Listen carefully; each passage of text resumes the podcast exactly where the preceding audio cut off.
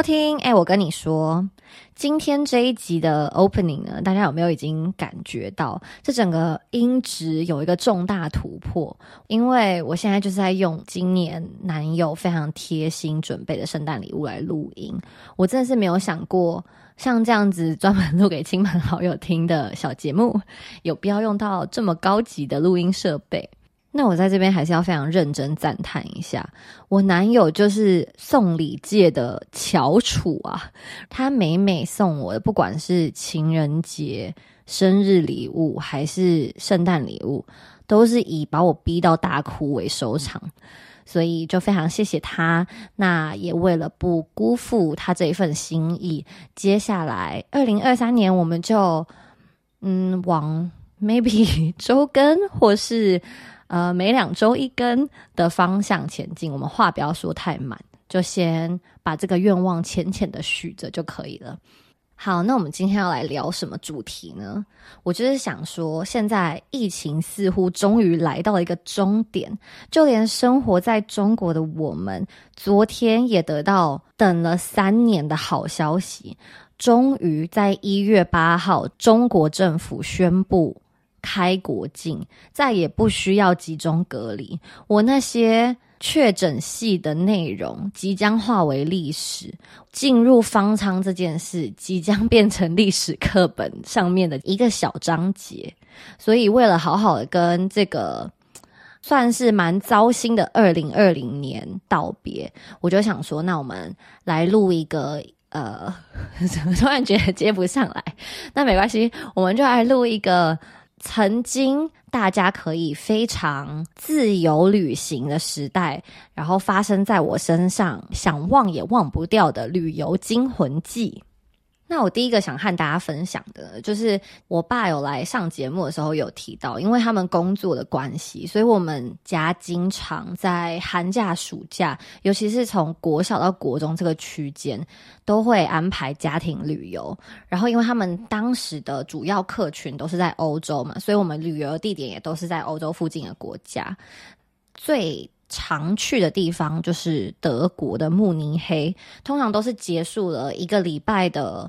见客户啊，展览的行程之后，就会开始安排附近可以火车或是飞机到的地方。那那一年我印象非常深刻，我妈就是在某一天我们在饭店吃早餐的时候，她就在那边翻那种呃在欧洲的中文日报。你看那个年代多古早，我们居然还有报纸可以看。他就在那个报纸一个非常不起眼的小角落，看到一个有关游乐园的广告，那上面就写 Europa Park，然后下面的资讯全部都是中文。那我妈也非常当机立断，就叫全家一起表决要去的举手。我们家那时候四分之三都通过，我爸那时候脚有点一跛一跛的，所以他没有什么话语权。我们想去哪，他就必须跟着我们，所以我们就这么草率的决定要去这个地方探险。那大家要想哦，那时候我们这么小，是手机还没有 GPS 的年代。我爸需要先去饭店的 business center 把所有的路线列印出来，然后做完这些之后，剩下的一切就只能听天由命。我们家就完全不抱任何期待值的踏上了这个旅程。可是就在坐火车的途中，我们全家就开始越来越起疑心，因为我们总共换了大概。五六次火车吧，每换一部就越来越破烂，每经过一个月台就越来越凄凉。那个幼小的我就不禁联想到那几年非常流行的一个恐怖片，叫《恐怖蜡像馆》，就是一群年轻人假日的时候开车到一个很偏僻的乡镇，误入了一个博物馆，才发现博物馆主人有把活人做成蜡像的癖好。就是这么可怕。我小时候头脑就在装这些，所以我就越来越吓自己。我看得出来，我爸妈可能也是有一点觉得去的到底是什么鬼地方，可是也不太敢表现出来。最后的最后，我们就真的是在一个非常破烂的车站下车，整车还好巧不巧，就只有我们一家四口下车。然后火车一开走之后，就再也没有声音了。你这样放眼望去，它就是一个。平凡无奇的那种欧洲乡间小镇，可是它诡异的地方就在于，这整个镇一个人影都没有。你就可以想象当下是有多可怕。幸好我们到时候是白天哦，如果是晚上，我绝对是翻脸跳回去那个很破烂的火车，扬长而去。但是没办法，我们也没有其他的交通工具，我们就只能一直走走走。后来我们终于走到一个建筑物，它看起来有点像是办公室，可是是荒废很久的办公室。外面的玻璃就贴一个有点泛黄的广告纸。上面就有写我们要去的那个游乐园的名字和一个联络电话，我妈就打电话过去，他们就说他们是当地的 tourist center，他们可以派车过来接我们。你知道那台车过来的时候，就是那种砰砰砰砰，就是怎么说呢？就是一台杀人犯的面包车的感觉。Anyways，我们上了车之后，我就一直跟我弟说不准睡着。如果芭比妈咪两个睡着的话，我们就死定了。所以我跟我弟眼睛瞪超大，就这样监视着那个司机载我们到 tour center。他们才跟我们解释说，平常会来这个游乐园都是欧洲当地人，所以他们都是自己开车来，不会有人坐火车过来。所以火车那边是这整个镇最荒废的一区。虽然我们当下还是很半信半疑啦，可是那柜台小姐把游乐园的简介拿出来给我妈看的时候，我妈整个龙心大悦，因为本来我们一家四口是觉得自己今晚可能会被煮来吃，还是会变成什么蜡像之类的，结果突然变成有床可以睡，而且看起来好像还不错，我妈就决定砸重金，好好的抚慰一下我们刚刚那一整段很可怕的经历。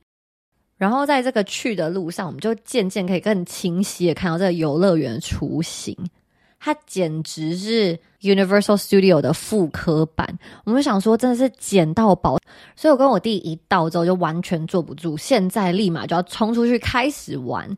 然后到了第一个云霄飞车，我妈就特别交代我们说：“等一下你们从出口出来，我就会在这边等你们，我们再一起去下一个地方。”可是不知道为什么玩完，我妈就原地人间蒸发，哎，再也找不到她。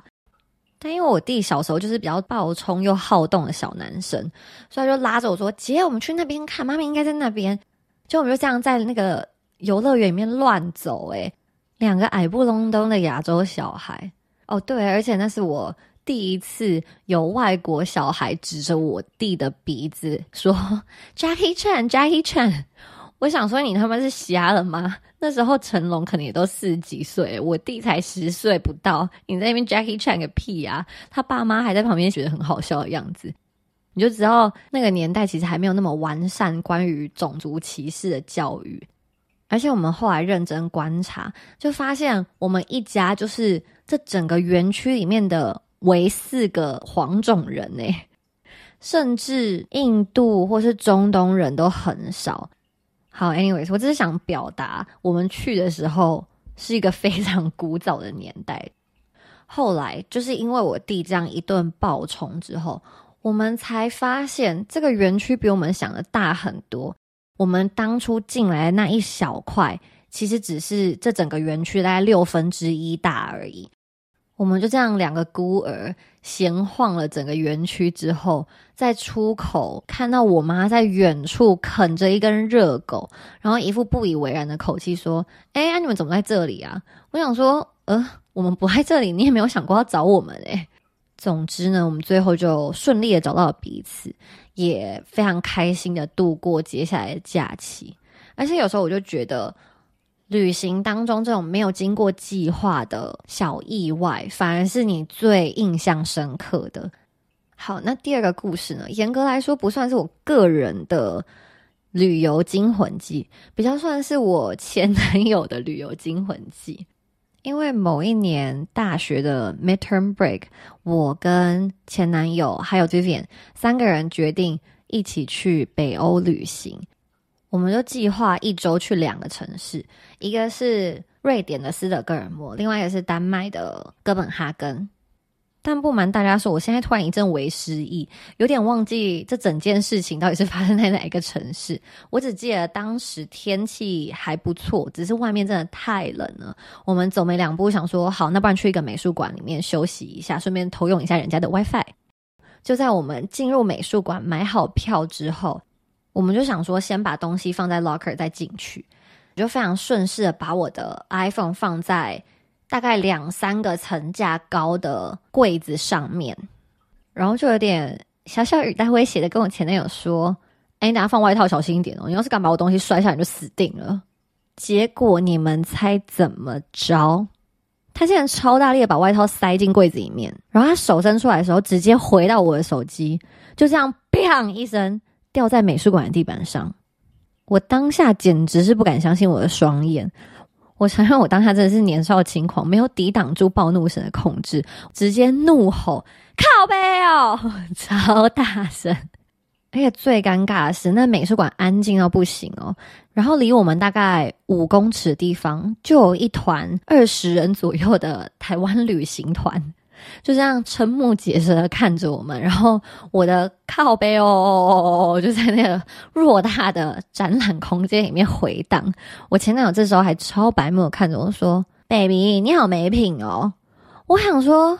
先生，不是骂脏话的人就是错诶，我刚刚苦口婆心劝你老半天，你不听，现在好了吧？好像讲的那三个字就是我的错一样，我这气死诶。听到这边，大家会不会觉得我已经疯了啊？我也不要让我形象听起来太疯癫，那我加码一个故事告诉你们，它其实也不是什么省油的灯啊。好。反正我们那时候前男友某一天就心血来潮，非常想要吃高档一点的海鲜餐厅，他就在 Trip Advisor 上面随便搜了一家。结果到的时候，我跟 Vivian 其实胃口不太好，我们就点了一些小东西吃。结果不吃还好，一口下去他也没吐出来。请问我们来，要是用狗屎做成的餐厅吗？有够难吃，而且菜单怎么翻怎么贵。但是我前男友已经一头栽下去了，他好像是点了一个巨贵的海鲜塔吧，如果没记错的话。所以一整餐下来，我就止不住的笑意，一直问他：“请问你是姓冤叫大头吗？你怎么那么衰啊？来那么难吃的餐厅还点最贵的，你好可怜哦。”我就这样一直白目的讪笑他，也完全没有发现他脸已经越来越沉。结果一离开餐厅，他居然突然俩拱，使出他的黄金右腿，带一点小助跑，然后砰的一声把路边的空酒瓶踹超远，然后转过来恶狠狠瞪着我说：“干，不要再叫我冤大头了啦！” 听起来完全没有让我的形象比较好转诶。反正我相信大家都知道，年少轻狂的爱总是特别的疯癫。我现在也是改过自新了，再不会对现任男友这样鬼吼鬼叫。那我们就顺理成章的翻篇，进入下一个故事。那我接下来这几个故事都非常特别，因为它的主角都围绕着同一个人。我们以下简称他为苏好了。我也在这边好言相劝，之后有要跟苏一起旅行的朋友，如果要跟他出去之前，我真的强烈建议你们就在附近的宫庙都先拜拜吼，然后带着那个壶啊，一出去就再也不要离身这样子。好，那我们现在进入第一个和苏的故事。某一年我的生日呢，就和一群我的女生朋友决定去韩国的首尔不间断买醉一周。基本上首尔白天的样子，我们可以说是没看过。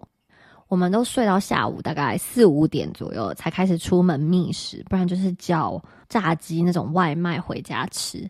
吃完之后就会去 Seven Eleven 买一些非常便宜，在台湾也买到的酒精，把自己灌醉，就一群人浩浩荡荡去宏大开始 clubbing。但我必须说，首尔真的是一个非常适合一群女生一起来买醉的地方，尤其是当你的女生朋友都是爱玩爱 party 的话，那真的是赞赞赞，推荐到不行。因为韩国的欧巴说。有多主动就有多主动，而且其实都长得还 OK，所以我们就玩的啊疯的跟什么一样。我现在就不提了啊。但是当时我们回家的话，基本上都是要点人头的，才可以凑齐今天来的人一起回家，不然很有可能就会少了一个姐妹这样子。那就在我们其中一个非常疯的夜晚呢，全部人喝醉之后一起。集体倒在路边，记得还有其中一个朋友好像在路边尿尿，还怎么样被我拍下来。反正就是非常疯狂、非常活在当下的这种喝醉酒的经验。结果就在这个快乐的夜晚结束之后，隔天早上家里就有一个人开始面色越来越凝重。那个人就是苏，他就在我们住的 apartment 里面东摸摸西找找，越来越脸色发白。我就说。干嘛？你在找什么啊？他还突然有点发抖的说：“哦，我我护照好像不见了哎。”结果大家就超没人性，说：“还是我们等下去吃完饭、喝完酒再回来找啊！” 完全没有人要留在家陪他找的意思。结果这时候就有一个尚有一点点残存人性的女生 offer 他说：“好啦，你不要哭了，我明天陪你去办出入证啊。”然后我们一整群人就非常理所当然的离开家里，出去外面 party 一整个晚上。隔天呢，这个女生也非常的守信用，一早陪着苏一起去办事处办理的所有需要的出入境证件，还为了这个错过她来韩国最期待的生章鱼。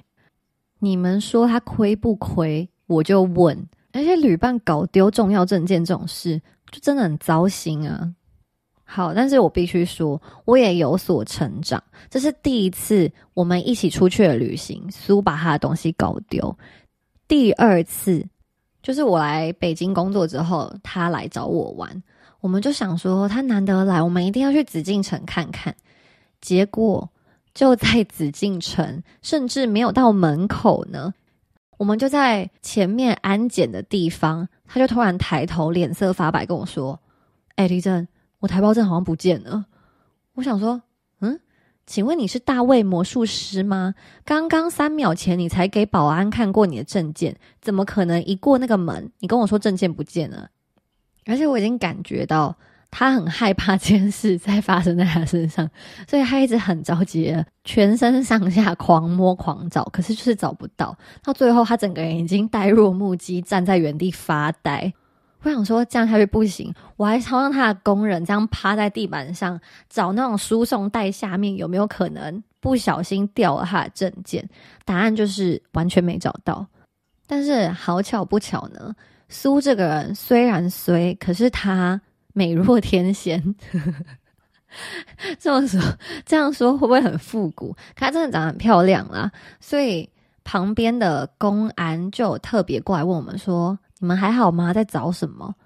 正常来说，他们是不会鸟游客这种狗屁事的，应该就是巴不得我们赶快走吧。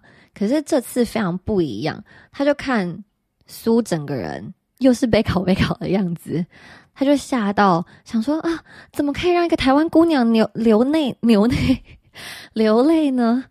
他说：“你们稍等一下，我现在马上让我同事过来开车送你们过去最近的派出所。”结果来的居然是一台武警的大巴士。我想正常情况来说，上面这三十个位置 坐的应该是准备保家卫国、提枪上阵的好青年。殊不知有一天，上面居然会只载了两个可怜兮兮的台湾姑娘。而且我记得去的路上，那些警察就对我们非常好奇，一直问很多政治敏感的话题。但最后他也是要按照正常程序办台胞证仪式，所以就又在北京很不情愿的多留了一个礼拜。只能说这一路走来，我也是蜕变了不少。从在韩国听到苏把护照弄不见，就忍不住想翻白眼，觉得不耐烦的真。如今在北京，苏把他的台胞证再次弄丢，我居然从头到尾陪着他。从办理遗失到拿到台胞证那一刻，顺利送他上飞机。好，那以上就是听起来没有这么惊悚的小规格惊魂记。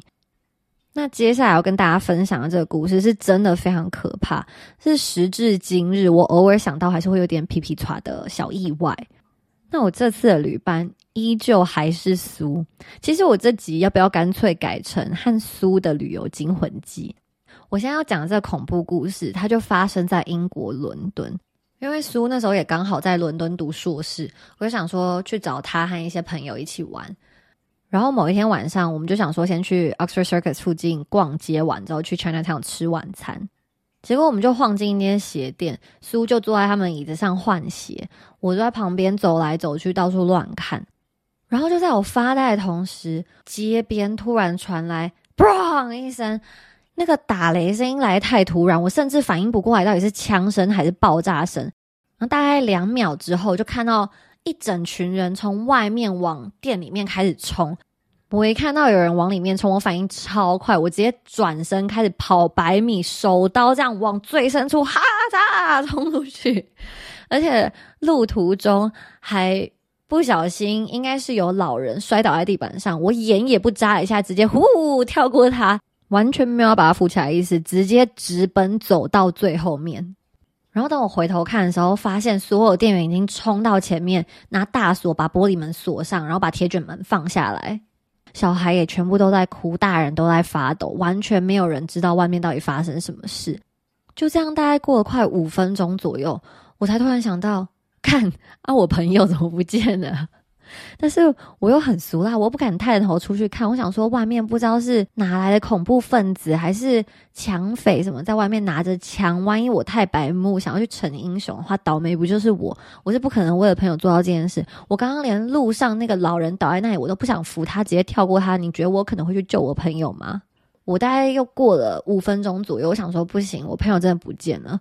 大家也开始缓慢的往外面走，我才跟着人群慢慢移动到原本卖鞋的地方。这时候我才看到地板上全部都是刚人太着急冲进来撞碎的玻璃。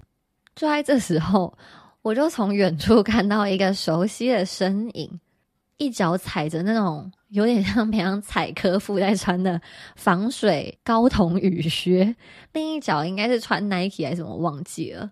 然后就很假好心的，马上冲上去说：“哎，你刚刚去哪里？我都没看到你耶。”然后叔就很委屈的说：“呃，我好像扭到脚了，而且你哪有找我啊？我刚刚一听到爆炸声，我转头看你就不见了，而且你跑超快的。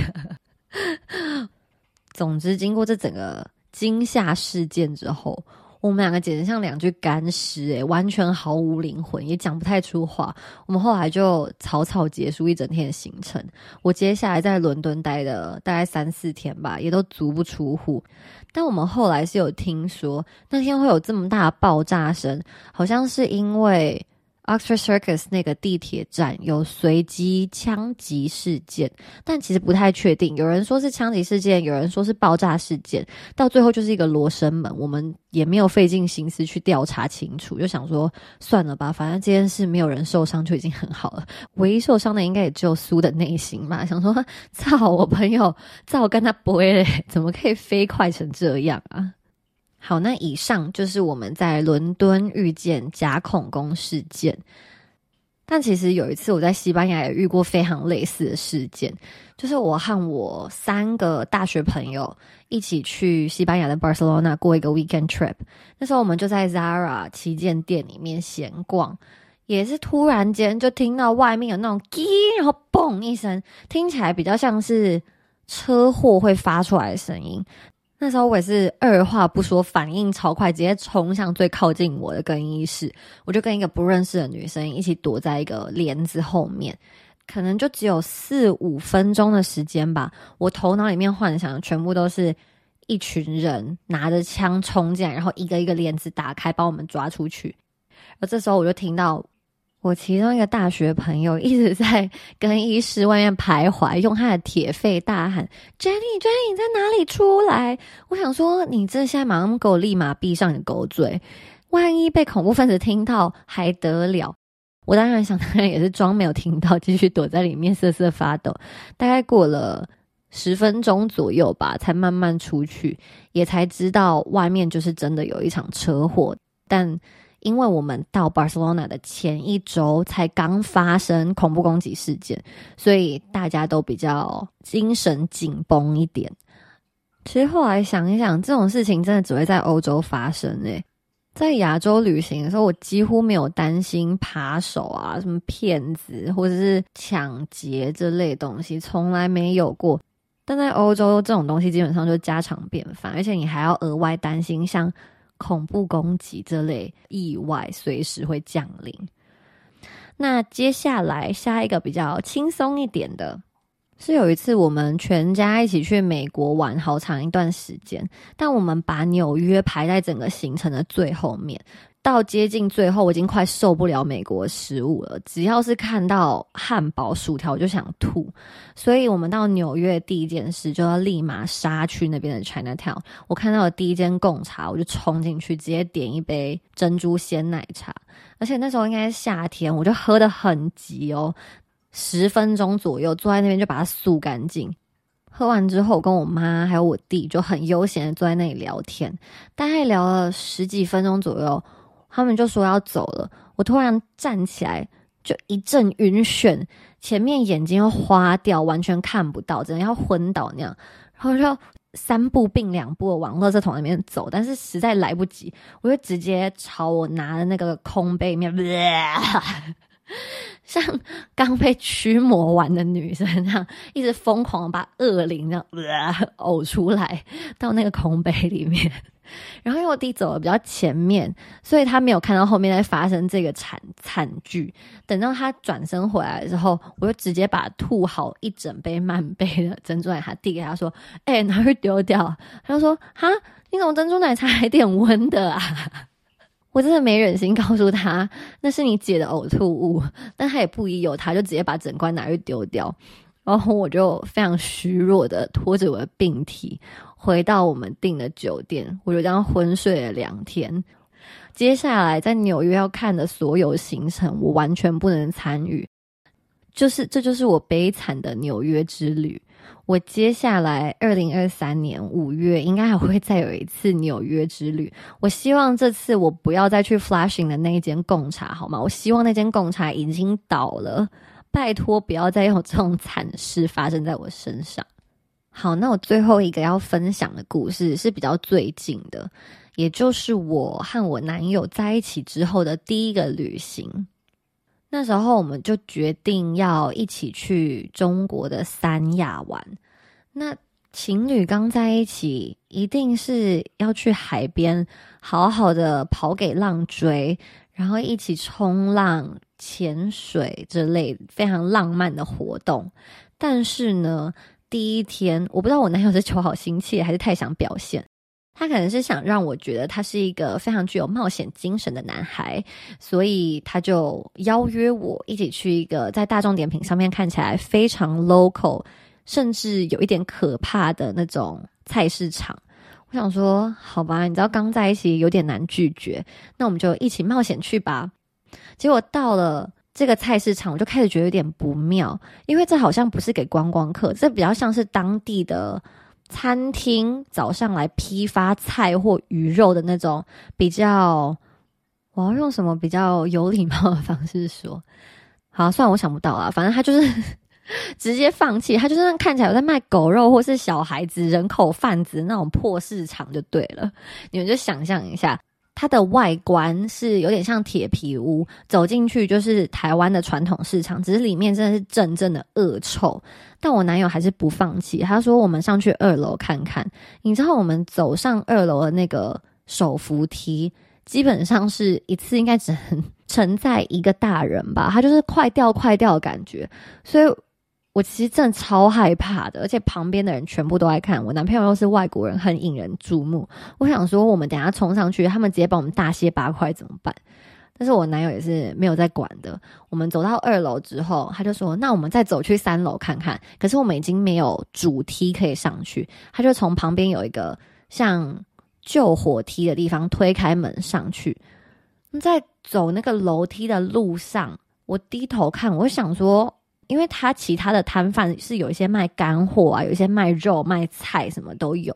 那这一摊是在卖巧克力吗？为什么地板上有很多颗大大的巧克力？然后我就越走越不对，然后整个空间又弥漫着一股尸臭味。然后突然间，我男友就很惊恐的转过来跟我说：“Baby, I don't think it's dog shit here。”我们两个居然有认知上这么大的误差，我以为是巧克力，他以为是原本以为是狗屎，然后两个整个吓坏，边尖叫边跑出去，坐在外面休息超久。但我就一直想要安慰我们自己说，没有，那只是一个狗屎坑。我比如说，不可能，你有看过有狗上完厕所之后还拿卫生纸擦屁股的吗？那一定是人的大便。我想说，天哪，我们刚刚是走到了一个。这边邻里的户外厕所吗？我也不太确定诶。然后后来为了压压惊，我们就去吃朋友推荐的海鲜。结果我不晓得是因为刚刚惊吓过度还是怎样，反正晚上就开始肚子一直发出那种声音。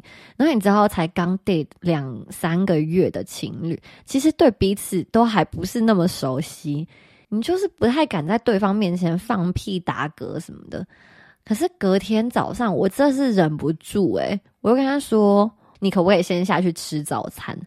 结果他一踏出那个房门，我就立马冲进去厕所，开始疯狂绕塞。然后我男友后来居然也开始出现一样的症状。接下来在三亚行程，就是我们两个轮流跑厕所。诶但我们后来实在太不甘心，就想说我们三亚旅程居然就这样被毁掉，所以还是有硬逼自己。在饭店，很像那种刚从加护病房出来病人，两个人互相搀扶，脸色苍白，走在外面晒太阳，就这样结束我们充满各种巧克力的三亚之旅，是不是听起来非常悲惨？我其实都有点不太确定，这样粗暴的频率到底是不是正常的，还是说大家？平常出去可以让我知道一下吗？可以告诉我，你们平常出去都是平平安安从头顺到尾，还是也会发生这类鸟事呢？我真的非常好奇，而且不瞒大家说，我口袋里面可能还有五六则蛮精彩的旅游惊魂记等着跟大家分享。但碍于时间的关系，我现在看音档已经到四十几分钟了，我们就先分享到这边。也希望大家喜欢今天节目的内容，还有整个提升过后非常高级的音质。那今天就先这样哦，谢谢大家收听，我们下集见，拜拜。